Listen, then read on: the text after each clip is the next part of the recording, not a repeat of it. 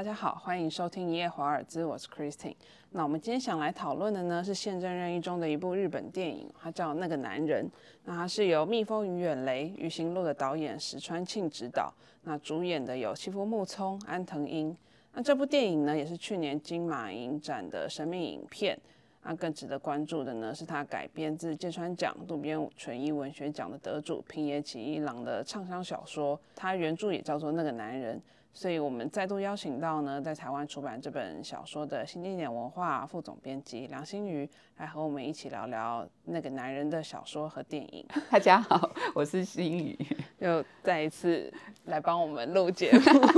谢谢你，那是我的荣幸。你们之前是出版过平野启一郎的三本小说，呃，不能说之前，应该说从以前到现在，刚刚出他的第三本中文版的作品嘛，是。它不是小说，它就是一个算是杂文型的，它的论述吧，它的观点。杂文。对，书名叫做《分人》。嗯，那呃，其实，在日本，《分人》这个书是写的早于我们出的前面两本小说，就是哦。对，第一本是《日间演奏会散场时》，然后也是改编了电影嘛。对。然后呃，另外就是你刚刚提到的那个男人。哦哦，所以“分人”的这个词，他早就在这两部之前就已经提出来了。对。对哦，是这样，所以他之后都还一直贯彻了这个分人的这个对概念。简单说就是，嗯，他有一个观察啦，我会这样理解《分人》这个书，就是你知道，小说家要刻画人物的时候，通常对于人性都要有他自己特别的视角，嗯，或者是特别看到特别深、特别幽微的地方，要不然的话，我们一般读者也看得到嘛。对对，所以他有他自己的观察，那他把他的观察慢慢累积成一个所谓的分人主义。嗯，那这个分人主义说穿了也很简单，就是说在我们年纪小的时候，我们会看到，比如说，嗯，像 Christine，我们两个很熟，可以聊很多事情。然后，可是如果我有一天看到你跟一个我讨厌的人也很熟，我可能就会觉得说，天哪，结果你其实是那个虚假的，或者是哪一个才是真的你？但我们现在都长大了，我们都很知道说人本来就有不同面，而这个面跟面之间不一定是真假的问题。嗯，人际关系里面有很多层次，然后在在真诚的这个范围内也有很多层次，所以不一定表示哦，你跟一个我讨厌的人，你就是坏人哈。嗯，所以他的分人的概念就是说，人不是非黑即白的，不是只有一种。比如说我在我父母面前的样子。我在我老师面前的样子，我在你面前的样子，我在我同事面前样子，或者我在我男朋友面前的样子，我在我小孩面前的样子，他们对我的形象可能不完全是一样的。嗯，所以人际关系是这样构成的，而人跟人之间，就是到底哪一个才是我？其实这些都是，就有点像人设的感觉。呃，对，也也可以这样说，但是因为人设是个后设说法，对对不对？然后，可是人跟人的相处并不是后设而来的，你是本能的反应，嗯，所以他等于是从这个角度去理解你看似矛盾或者看似不同的两种人的行为模式、两种人态度，它怎么并存在一个人的身上，而不是只有一个。对，其实其实是还蛮正常，也还蛮。应该说每个人都会有的一个，但但说穿了，在小说里面有时候很好玩嘛。比如说，我们常常会在小说或电影里面看到那种男女主角交往了以后，那个女生突然发现，或者男生突然发现，一方发现另外一方，啊，你跟你朋友在一起其实是这样哦，我都没有看过你这个样子。或者是女生会看到说，这是虚构情节哦。比如说，这个男主角巧遇了他的前女友，然后他露出的表情是这个现任女友从来没见过的样子。啊，这个很很受打击啊。嗯，可是这些东西是怎么消化的，或者是说这些东西是怎么存在于两个人的关系之中，或者一个人的人际形态里头？嗯，是是蛮好玩的。我觉得在故事或小说里头或电影里面的时候。这些细节其实就构成了戏剧性的张力。对，所以这就像你认识这个人，认识他多久？你看过他经历过什么样的事情啊？或者是他的过去？这就是一个很有趣的事情。你觉得你认识一个人够久，是因为你看过他经历很多事情。嗯，对，就是同时这个过去，你觉得让你算是深度认识他，比别人更认识他。可是这个这个过去，我觉得这就是那个男人很有趣的一个。在讲的一个点，对，如果那个过去其实不是你以为的那样的时候，你就等于不认识眼前的这个人。这我觉得这个是小说跟小说跟电影在讨论的事情之一，就是说，因为他透过一个情节的设定，呃，我我想前面我们可以讲一点点，就是说他因为这个女主角认识了这个男主角嘛，女主角是李枝，然后男主角是谷口大佑，然后他们因为相恋，然后结婚了，也有小孩。可是有一天，谷口大佑因为工作的意外死掉了之后，在办丧事的时候，他老婆才知道说，原来他本人不是谷口大佑，对，就是他知道的这个先生的过去，其实根本不是那个样子。这真的是别人的过去，那不属于他先生的过去。然后他先生的过去到底是什么，是一个大问号，没有没有任何的资讯，是空白的。但是如果停在这里，我觉得很有意思的时候，如嗯果他跟他讲的不是谷口大佑的故事，是一个完全不知名的人的故事，那意思也是一样的、啊。就是比如说，他不拿谷口大佑的过去来跟他现在的妻子讲，那他拿随便一个人过去跟他讲，一样啊意思也是一样。一样啊，只是小说为了让大家要懂，或者电影要让他懂，他必须要设定一个人。可是他们认识就在这个时间点，他也不认识他以前的。我觉得你提到一个很好玩的问题，就是说，到底你今天跟一个人相恋，然后我们一般来说啦，我们跟一个人相恋，或者是最后共组家庭，我们对对方的过去的理解是理所当然。嗯，对吧？哈，如果你你跟一个男朋友在一起，就那男朋友对于他过去完全不提，你一定会觉得不舒服的一，定觉得一定有什么问题。或者是为什么要 防我？有一个很直接但是不容易解读出来的情绪是说，我好像是被你屏蔽在外面的，在某一个你只能到第几关，嗯 但是你没有办法真的坦诚的，就是我没有真的走进你心里，或者我没嗯有真的走进你的生命里面，会有一个被被拒绝的感受。对，就你为什么不跟我讲你以前发生对说事情？一就算没有什么事，可是你也可以讲啊，对，就是没什么事情还可以。有的时候可能只是对方觉得没有什么事，没什么好讲。但是即便只是因为这样子，另外一方还是会有一种，因为他的感受是被拒绝的，嗯，被挡在外面，还是会想要了解他，去没认识，他没。错。可是在这个故事里头，是他理解到的，后来发现其实是假的。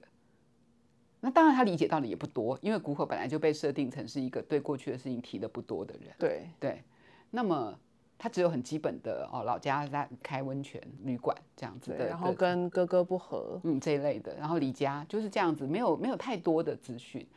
可是到最后，连这么很薄弱的资讯都是假的。都是假的时候，呃，如果你是那个女主角，你怎么怎么消化这件事情？尤其是你跟这个人已经有小孩，对，然后你的原来的那个小孩还也很喜欢他，也很喜欢这个后来的爸爸。那作为这个妈妈，作为这个太太，就是你要怎么看待这件事情？然后你要怎么去思考说，那过去几年、两年、三年的生活是真的还是假的？嗯，情感是真的还是假的？我想这个是电影跟小说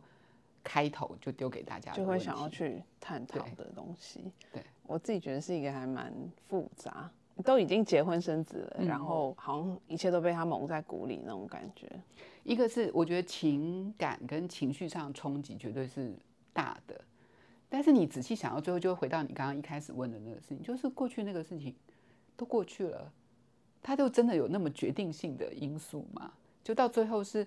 我们相处这三年才是真的，但我觉得，如嗯果他没有过世，如果谷口大佑就是最后这个谷口大佑没有过世，然后这些问题被翻出来的话，就没有这么简单。啊，有有，当然当然当然，那是因为我觉得是，我觉得是，我也同意。对对，因为你被迫要用一个慢慢接受这个，对你只能因为这个现事实已经摆在眼前，你只能接受，你只能接受或者是不接受嘛，你已经没有人可以从坟墓里起来回答对你。对，如果谷口还活着的话，可能是很大的 的争执也好啦，或者是很长的时间的纠结。嗯，对，那因为人正是因为人已经死了，你最后对于亡者，就是已经离开的人，要保持什么样的的心情？就是我们的、我们在消化这件事情里面，就会包括了我们对于一个已逝去的人的消化。那么跟一个他还活着，我现在还可以跟你吵架，我还可以跟你翻桌子，我还可以跟你离婚，这是不一样的状态。嗯，对，所以你在看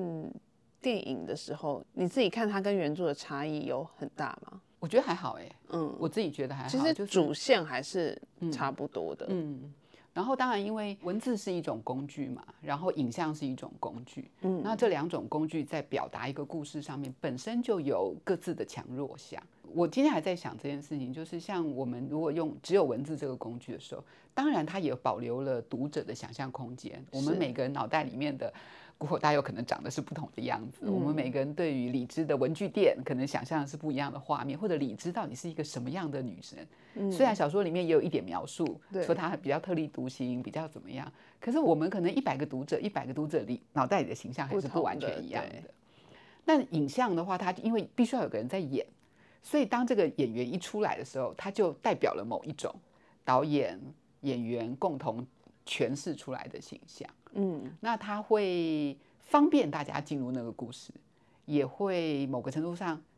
限制了大家的想象力。嗯，啊，应该说，如除非看的人很愿意多想，不然的话，大家就是接受与不接受，就是说服有没有说服力这样子。当然，影像也有影像厉害的地方，是嗯，一个气氛或者是。一个背景，他可能不需要写两页，嗯，他就一个画面，一件衣服，他穿什么样衣服，走路的姿势，从什么样的天气或者是空间出来，你马上就有一个字都没有，但是你就有感受，不需要去描述、去交代这些，他他就已经告诉你一些什么了。那当然，他告诉我们的东西，当然每个人感受度可能还是有差异，但他已经完成了这个描述。嗯，可是当小说家只有文字这个工具的时候，他可能就要透过比较多的。琢磨对来处理，来帮观众去建立他们想要传达这些情节跟角色。但也有一个好处是说，正是因为文字的关系，所以他有可能写的更细，更嗯，这在不同的小说家的作品都有嘛。对，是，对他有可能有更多思考性的空间，是在小说里面比较容易，因为他没有那么大的的篇幅限制。但电影或影视作品，它终究有篇幅限制，它放进了新的东西，比如场景转换啊，其他各种的很厉害的细节，但同时它也一定会受限。我觉得这个是很好玩的，就两种不同，就是两种有各有各的限制，对对对，然后各有各的强项，它可以展现不同的东西。对我觉得这很好玩。然后所以在我们碰到改编作品的时候啊。但我知道有一些导演，他对于改编的时候，他会想要先印证自己可以重新诠释一个故事或者一条故事线。但是也有一些导演，他其实是对于改写那个故事的兴趣不大，而是他用他的工具很厉害的展现那个故事。嗯，透过剪裁或者透过呃影像语言哈等等这些东西，包括演员的肢体语言、他们的演技等。所以我觉得后者，因为后者其实比较隐形。可是后者的力量很大，嗯，对我自己啦，这个阶段是对于后者非常感动的啦。就是说，如果呃那个导演的重点不是放在我把故事改掉，而是我用我的方式把那个故事讲的动人，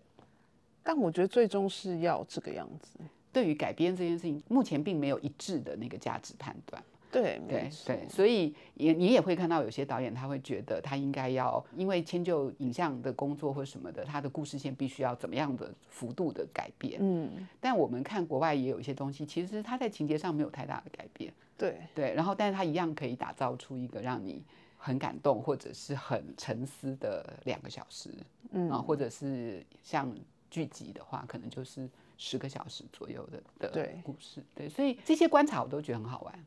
嗯对。那你觉得日间演奏上场时，跟那个男人哪一个 改编的比较好呢？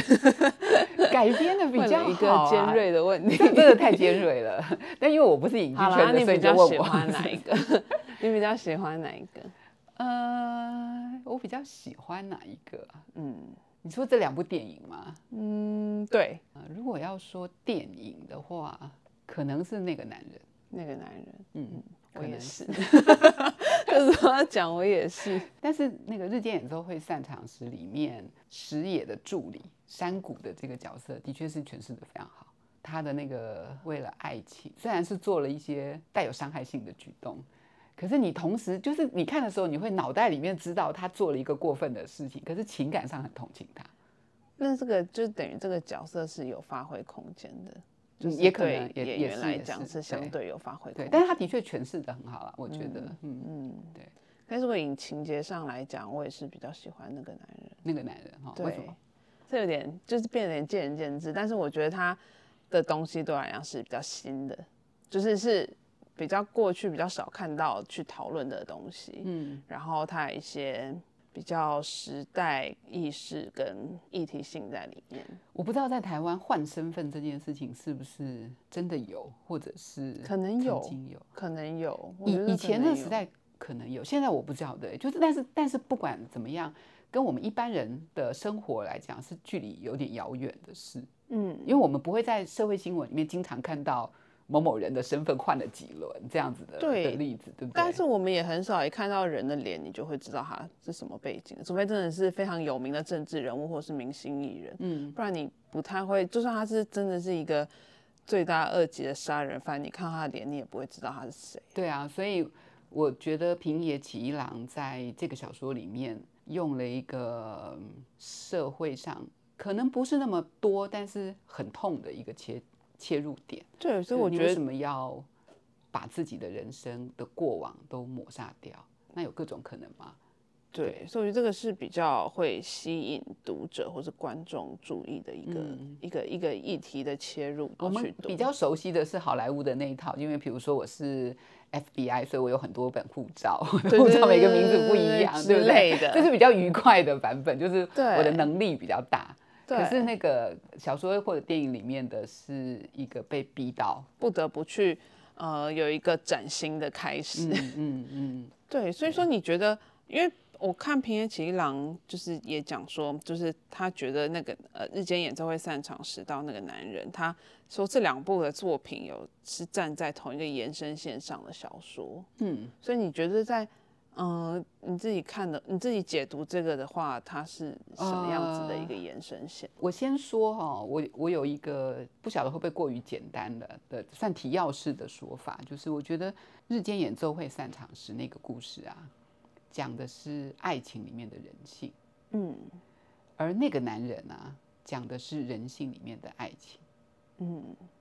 虽然这两个故事都谈到人性，都谈到爱情，可是因为日间演奏会是一个爱情故事，嗯但里面的人物的挣扎、人物的举动，最后做出的决定或者判断，是整个故事的张力所在嘛。嗯然后也就是说，跟那个男人，那个男人是一开始就是人性的处境，比如说我们说换身份的这件事情，爱情的因素不是那么大，有，但是比如说李枝跟谷口大佑的爱情。你看到的是他们其实是平淡而美好的爱情，并不是像爱情小说一样一整本在描述他们的邂逅啊、相恋的过程。嗯嗯，对，所以所以在人性的世界里面，里面的爱情到底能不能够经过那样的考验？我是从这个角度来看你刚刚的那个问题，就是在同一个眼神线上，也就是说，爱与人性不同的比重，或者是不同的先后，嗯或者不同的框架，嗯，好，在这个同样的讨论的这个基础上面做延伸，两个的象限不太一样。嗯嗯你可以说从理智的角度是，如果我爱的那个人其实不是那个人的话，那我们在一起的这这三年的爱情还是真的吗？存在的，那你从另外一个角度，从谷口的角度，就是如果我是一个连我自己的过去都不能够接受的人，我还能我还有爱别人的能力吗？或者是我还没有被爱的权利？在小说里面或者电影里面，大家嗯、呃应该知道，谷口其实是因为他父亲，他为什么要一直开始换身份这件事情，是因为他爸爸是一个杀人犯。嗯而且他们两个长得很像。对，然后他从小就被认为是杀人犯的儿子，而且他看到他爸看到他自己的时候，就仿佛看到他爸爸，没有办法抹去他的父亲做出那么残暴的事情的这这件事，然后也没有办法从他父亲的行为里面找到宽恕自己的理由。那我觉得他应该去整形，他不应该去换身份。当然，当然也可以啊，就是 也也不是不可以，但小说家没有这样讲啊。但当然是，如果整形之后，那个心理是不是就真的因为我觉得人是很健忘的，就是旁边的人是很健忘的，他不见得会看到你的名字，就是看或看到你的脸就知道你是谁。嗯，这是一个，但是也也可以，我们往深一但他点自己去想的是说，我如果今天戴上的面具是不是现在这个样子，但我心里知道我是在欺骗的吗？还是我心里就真的可以很坦然的觉得我就不是那个人？这也是一个问号。对，因为坦白说，每一个人在这个处境不一定会有一模一样的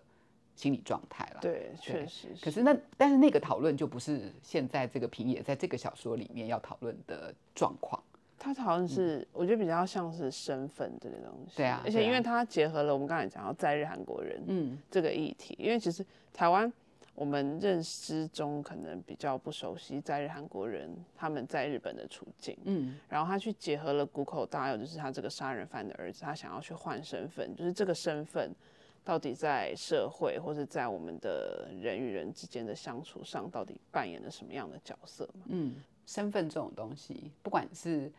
在日韩裔这种身份，还是父亲做了残暴的事情所留给你的这种印记，就是像这样的东西，你说它虚无也虚无，但是你说它如影随形的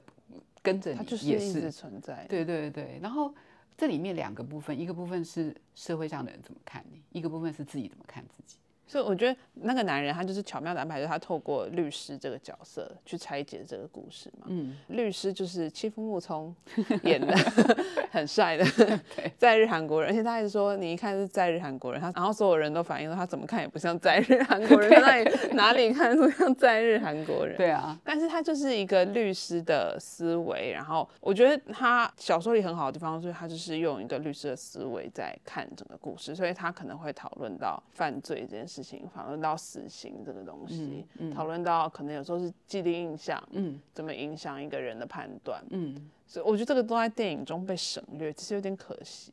嗯，我觉得这也很难排出对来对然后，因为这些东西，有些东西真的就是哦，文字可以很快的去讨论两句话、两段话，你就感觉很强烈。可是电影它要弄出一个场景，还要跟前后能够相衔接。然后又不要让人家出戏。对对对，所以其实就是我们回到刚刚讲的，就是两个工具有各有各有擅长。嗯然后呃，我曾经做过另外一个就是《天桥上的魔术师》的漫画嗯版嘛。然后当时我们也跟漫画家也在聊这件事情。最好玩的就是那时候漫画家就会说，小说里面可以写到，比如说写到某个主角这样这样这样这样，突然下一句就说三年前。可是漫画不能，我这一页画到第三格的时候，突然下一格变三年前，所以它就有场景调度，它的对。它的三年前必须要翻一页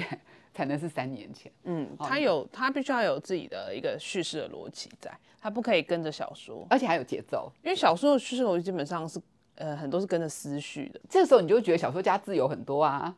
我可以这一行在，可是你也不能跳在，二十年前下一行在二十，只要我有办法接的对你你要你要把它弄顺，不然你的读者也会。可是画面、电影画面或者是呃其他的媒介，就有其他媒介不同的语言逻辑嘛。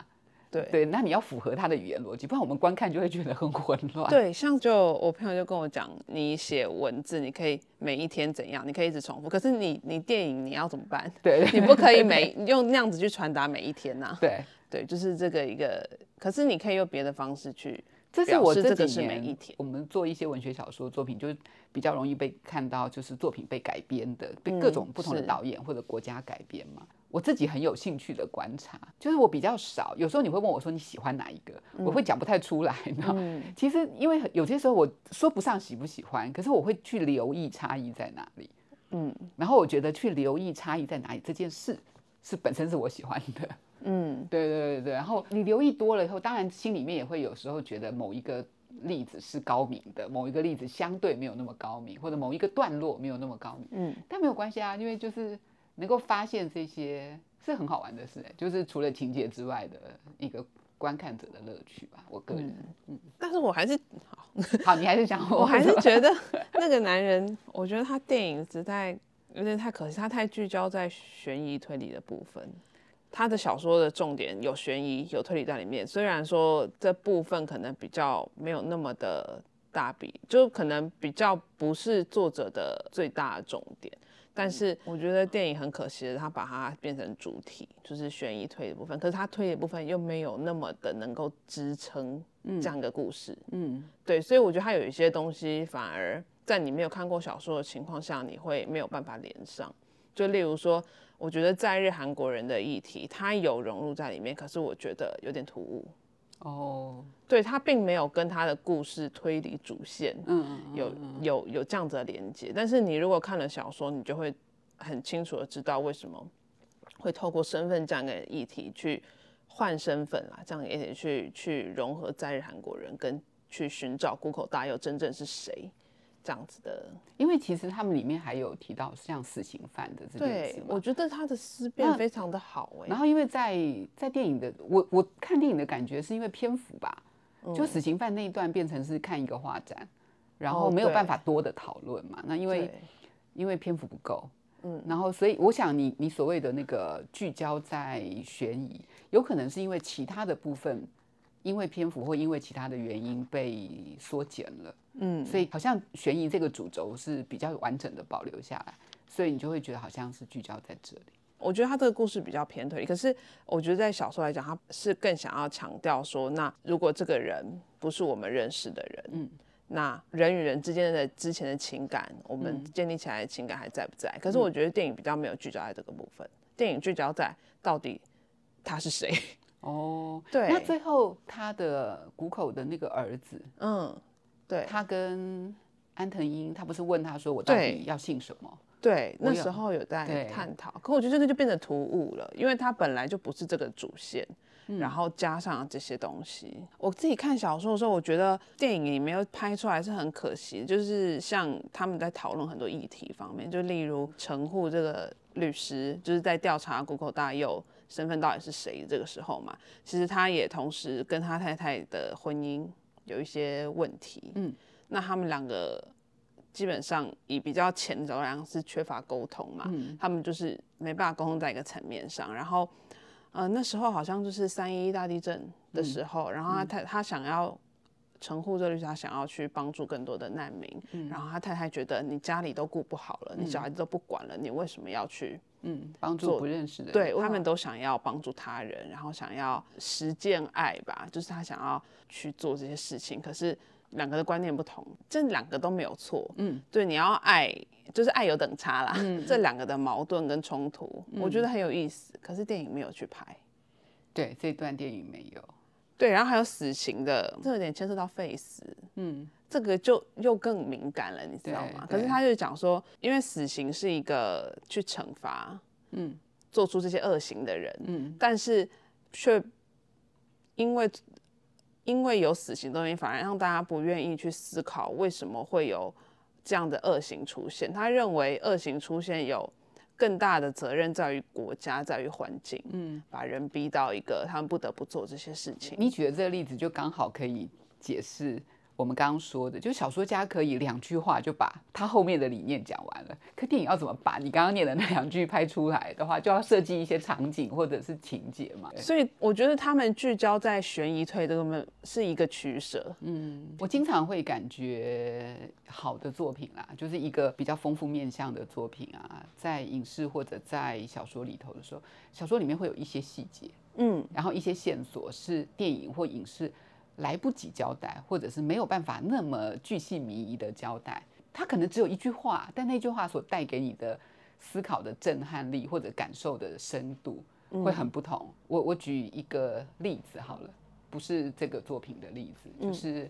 Netflix 上不是有一个影集叫《爱死机器人》嘛？嗯，里面有一个有一篇是狩猎顺利嘛？对，我们之前讨论刘宇坤的时候有讲到，对就是狩猎顺利跟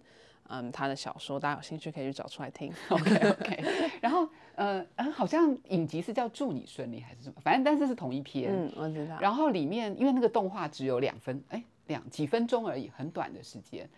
坦白说，我觉得动画其实处理的很好的。对，确实。对，但是但是你真的要说有没有一些小说跟跟动画之间的细节啊？我会想到一件事情，是因为那个小说里面的呃道士，这个男主角本来想要成为道士嘛，嗯，但是他他没有成功。然后他的爸爸是教他学道士的这些东西的这些养成的人，可是因为随着时代改变，然后洋人进来，他们开始大家开始不信这一套了。与其去找道士，他们宁愿上教堂哦。所以这个爸爸他一辈子引以为傲，肯定自己能力，能够帮助他人或者能够谋生养家的，就是做道士这个行业，就是就是驱妖除魔这件事情。但是因为社会改变，时代改变，上门来委托他的人越来越少，然后他年纪越来越老，所以他在经常在他的家门口枯坐，等着有没有人来找他。你知道，我看到那个小说那样描写的时候，我就就看到一个人，因为我们每个人年纪大了都会慢慢跟社会脱节，或者不是在时代的中间分子。然后他是被时代好像遗忘或者遗弃的人，然后遗弃他的不止年龄，还有他的一辈子引以为傲的东西。嗯，所以他每次就要问他儿子说：“有人来委托我们吗？”最后小说里面这个爸爸是上吊了，因为忧郁嘛。像这样子的一小段，在小说里面大概就只有两三行而已，两行短短的，也没有太多煽情的描述。可是我读这个小说的几次，我反复都会停在这个地方，觉得非常的非常难过。嗯，然后因为呃，你看那个动画，你也会看到，因为时代改变，蒸汽铁铁道啊这些东西改变了很多风水啊其他事情。可是这个具体而为的人的心境，我觉得更强烈、更直接的冲击到、呃观看者或阅读者的心情。那在动画里面没有办法画这一段，我也懂，因为要为了这一段前后还要再铺陈，这个会更长。它毕竟不是主线的故事。嗯嗯，我觉得这个这个例子就一直是让我觉得，呃，文字作品跟影像作品的不同。嗯那可以互相参照，还有包括你刚刚讲的，就那个男人里面的细节，文字还是比较容易对，给你多一点线索，给你多一点力量。那因为影像它有各种困难，对，但是这是就是这个小说比较冲击我的地方，嗯就反而你会觉得，哎、怎么都没有拍到，嗯，我就嗯会觉得有一点失因为你先当读者啦。对啦，对啊就是单看可是反影过来说，故事，如果他今今天听众朋友是先看电影，再来看小说的话，他可能就会有新的发现、哦新的收获很。多，对，但他就不是遗憾，就不是说觉得啊可惜怎么没有拍好。对，然后还有一点，我觉得这这个这个点是累积的，因为嗯我觉得现在的推理电影都没在推理，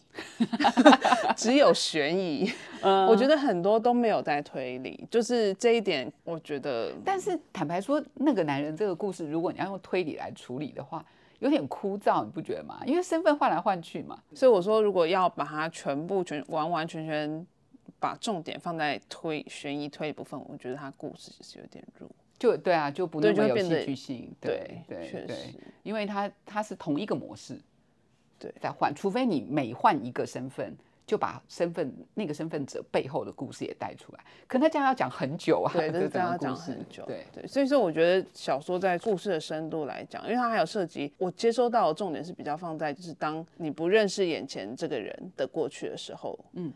那你们之间的爱还在不在？我觉得真的小说是真的完完全全有放在这个重点上，我觉得电影比较没有啦，嗯，这个就比较像是支线的感觉。哦。对，好，因为我先看小说的，所以我可能不准。可是我我觉得，嗯，小说文字作品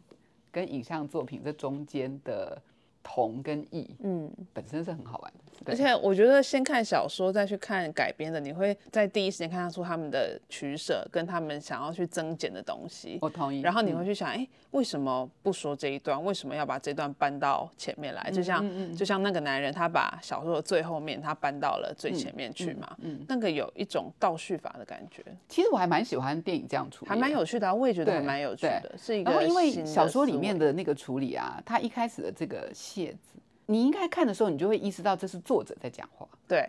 对不对？对确实啊。可是电影那样处理以后，你不会觉得作者在讲话，你不会觉得导演在讲话，嗯。对你不会觉得编剧在讲话。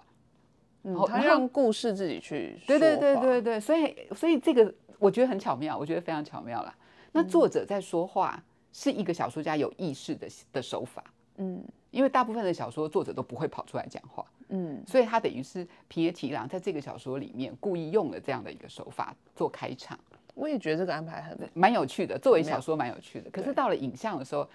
他要让作者或让导演、让编剧来讲话，又显得刻意，所以他把它搬到后头去的时候，反而留给你的一个余韵或想象的空间啊。哎，我我觉得很好，我觉得其实这点就我就很喜欢，对，就两边都处理的很有新意吧。嗯。嗯，哎、所以分人的概念，你觉得有在日间演唱演奏会散场时有出现吗？像我们刚刚讲的三谷就是一个例子嘛，嗯他作为石野，就这个男主角的助理的时候，是那么的尽心尽力，然后替他设想周到、打点周到，然后他以为那样可以换到爱情，或者可以换到关注。嗯但是当他发现事情不是的时候，他做的一个看起来是很过分的举动，是对于别人有伤害性的举对动，而且那个伤害其实也包括伤害了实业。本质上，我觉得他的本意不是要伤害实业，可是那个动作本身也会伤害到实业。那这中间的挣扎，